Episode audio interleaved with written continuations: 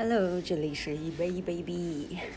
我们之前聊了一下，就是关于呃几个大的泡沫，有郁金香泡沫，还有南海泡沫。这一次要聊密西西比泡沫。OK，我们来说一下，股票如果连涨十三个月会怎么样？那还是要老生常谈，欢迎大家关注一下我们的易贝 APP，然后呢，里面会有很多的资讯内容。嗯，你可以在上面了解到这个港美 A 还有期货现货的一些各方面的一些资讯。OK，我们之前聊了郁金香还有南海，那么这两个泡泡，我们说这一次的实际行动证明了我们在作死气质这一块我们拿捏的死死的，所以几乎和英国的南海泡沫同时发生的另外一边就是老冤家他们的法国，他们发生了密西西比泡沫。那首先我们要说密西西比在哪儿？你在美国，不过当时密西西比河呢是法属的殖民地，所以法国才是这次泡泡的一个主角。我们先来提一下，就说有一个不靠谱的国王。那么上一次我们讲了西班牙，它本身呢当时的国王是没有子嗣的，所以路易十四呢送了一个好孙子去上位，引发了欧洲打群架，还有南海泡沫。那么呢，路易十四又称为欧洲不靠谱的代言人，所以这一次的故事由他而起。话说路易十四这个人呢，有极品贵族的两个气质。那首先他是爱打架，从西班牙那件事我们能看出来，就是 十四呢，他的梦想就是让全欧洲都臣服在他的脚下。所以为了完全，呃，完成这种这个霸权的梦想，那十四就加班加点的打。就是有当时打了西班牙、荷兰、德意志，还有英国等等。这个就是路易十四人生中的四场战争，而且大部分他都打赢了，也算是法国就成了当时欧洲的扛把子。那第二个点呢，就是他败家。呃，我相信大家看过很多关于路易十四的电影啊，他在。呃，里面就非常喜欢奢侈的这种游玩啊，什么酒池肉林啊，而且他很喜欢就是在艺术方面能够达到自己的人生的一个高度，所以呢，那个时候他很喜欢去自己去当主角，然后他在每一次上台的时候都会把自己打扮成太阳王。到底他有多奢侈呢？就是呃，凡尔赛宫就是他扩建的，所以呃建成之后呢，就成为现在欧洲的五 A 级景点。那他当时因为个子矮，他发明了高跟鞋。然后还有丝袜，然后还有假发，所以呢，他稳稳的走在了巴黎时尚的前列。所以现在呢，我们就说，就回顾一下他的这两个气质是极品贵族才会有的，因为你想过上这样的生活，他必须得烧钱。因为他本身是国王，国家都是他的，所以烧点钱也不是啥大事儿。但问题是，这哥们儿活的时间比较长，累计在位时间长达七十二年，然后又特别热爱打架，所以呢，太阳王的这个称谓是紧紧的扣在他的头上。几十年呢干下来，业绩杠杠的，把法国打造成了欧洲的第一，但是国库同时也被他挥霍一空。然后他忽然发现说：“哎，别人的国王可能是个月光族、年光族，但是呢，他属于是日光族。”没钱了之后呢，应该怎么办呢？那还是一样，找老百姓借，那还是发国债的模式。又发国债又收重税，那么问题很快就来了，老百姓的手里头没有钱，那老百姓不可能花了呀。市场上没有钱，那东西没法卖，工资没法发，呃，法国的经济如何继续发展呢？市场没钱，消费力低下，物价下跌，这种现象叫做通货紧缩。那么这么一来。老百姓的日子过不下去了，天天就说：“哎，政府你得还钱啊，不还钱我就造反啊。”呃，那路易十四呢，又是一个靠借钱续命的主，所以你跟他说什么都不要说还钱的事儿。所以摆在路易十四面前的就是怎么还国债。哎，他就想说：“行吧，那还不起，我还是死得起的。”所以他就嘣儿挂了。那在一七五年呢，路易十四永久的停机了，然后留了一屁股债。那我们再聊聊同时期的不靠谱的经济学家，在路易十四临死之前，那么放眼望过去，子孙都没活过自己，那就只剩下一个独苗了。那这独苗呢，就是路易十五。路易十五当时只有五岁，还穿尿布呢，所以他就需要一个高级的管家。那这个时候呢，奥尔良公爵就站出来了，他是路易十四的侄子，就当成了当时的摄政王。那么占了茅坑就要拉屎，于是呢，政府还国债的一个难题就顺利的转移到了摄政王的身上。那当时摄政王也想了很多种特别不靠谱的方法，例如说什么货币掺假呀，那裁减军费等等，但是这些都不好使。虽然说业务水平不咋地，但是他人脉非常广，就是堪称是凡尔赛交际花。他请了一个人当外援，这个人就是欧洲的赌神约翰劳。他主业呢是靠赌博发家致富，业余呢就研究研究经济学。所以呢，他就看了一下这个法国的经济命脉，说：“那这样吧，我们来开银行。”当时法国人用的是金银货币，但地球上金银矿呢是有限的，这个不是你想有你想有就有的，所以呢就说，哎，那我们改发纸币吧，想印多少印多少。所以当时呢，约翰大叔就成立了通用银行，相当于中央银行，就专门负责印纸币。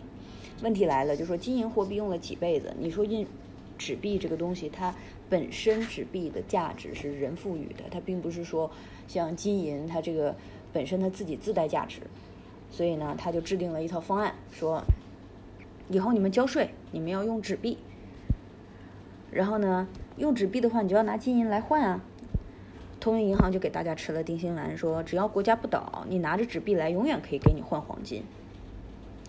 记住这些操作，说白了就是以国家作为担保，让大家相信纸币它本身的价值。那老百姓一琢磨说，哎，那国家都出来了，那只要有纸币就可以买东西，那一样嘛。那我就开心的开始买买买，纸币就开始在不断的流通，那么通货紧缩的难题就这样解决了。老百姓接受了纸币，那么剩下的事儿就简单了，一缺钱我就印钱，然后呢，在政府搞搞基建、放贷，钱就到了市场。但是万万没有想到，法国政府又开始不靠谱，那么拿着纸币。换来的黄金一边还外债，一边又开始挥霍。那么这么一来呢，就发生了一个明显的漏洞。说印这么多的纸币，国库又没有黄金，那万一百姓来换，那怎么整呢？OK，他说，我们来开公司吧。黄金不够呢，那么我们就当务之急搞点黄金。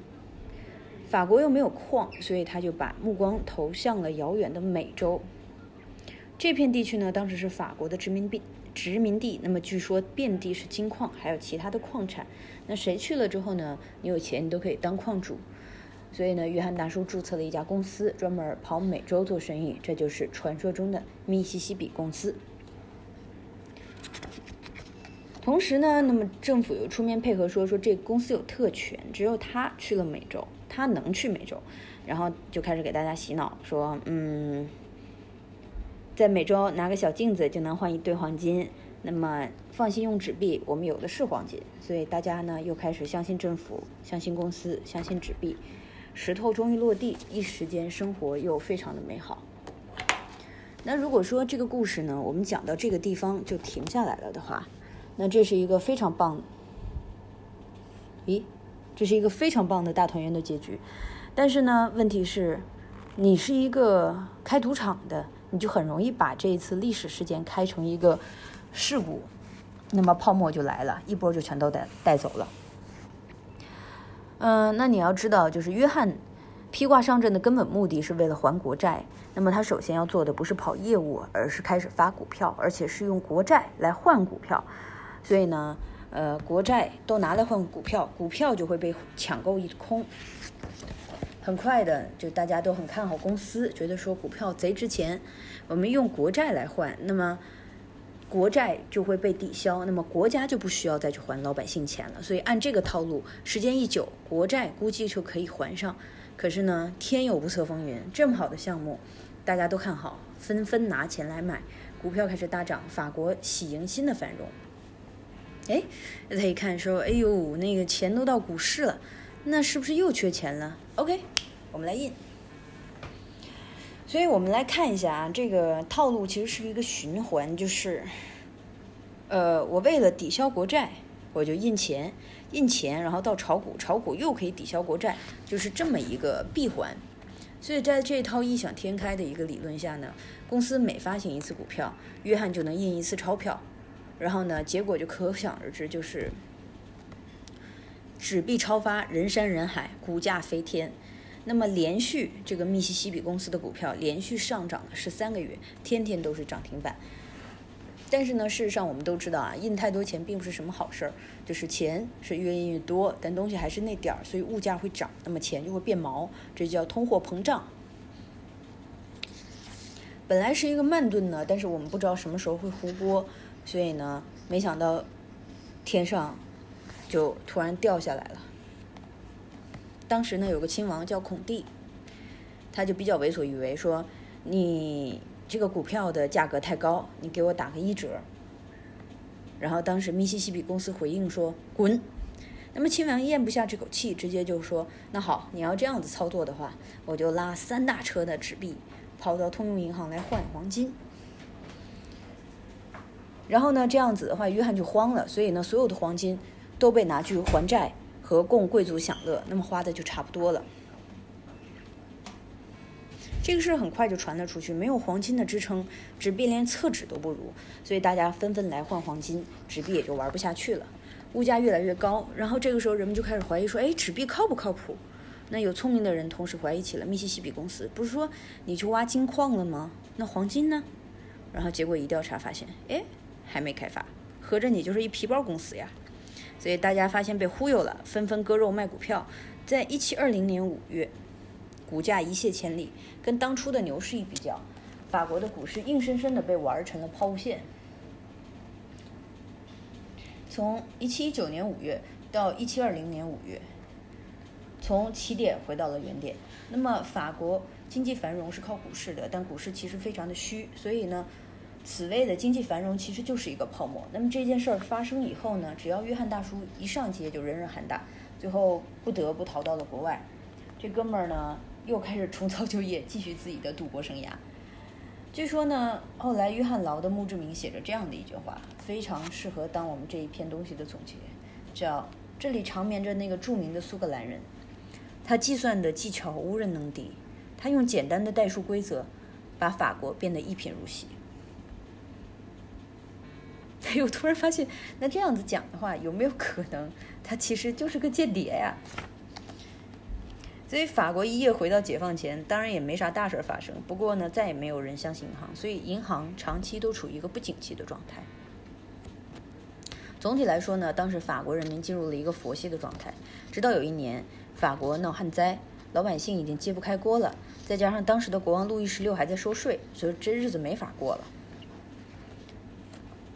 这就是路易十六被送上断头台，那著名的法国大革命就开始了。密西西比泡沫破碎以后呢，法国的经济因此陷入了一个长期的萧条，多年之后还难以复苏。所以说呢，经济学学得好可能证明不了啥，但是如果你学不好，那后果就十分的严重。OK，这一集就到这里啦，这里是一杯 baby，拜。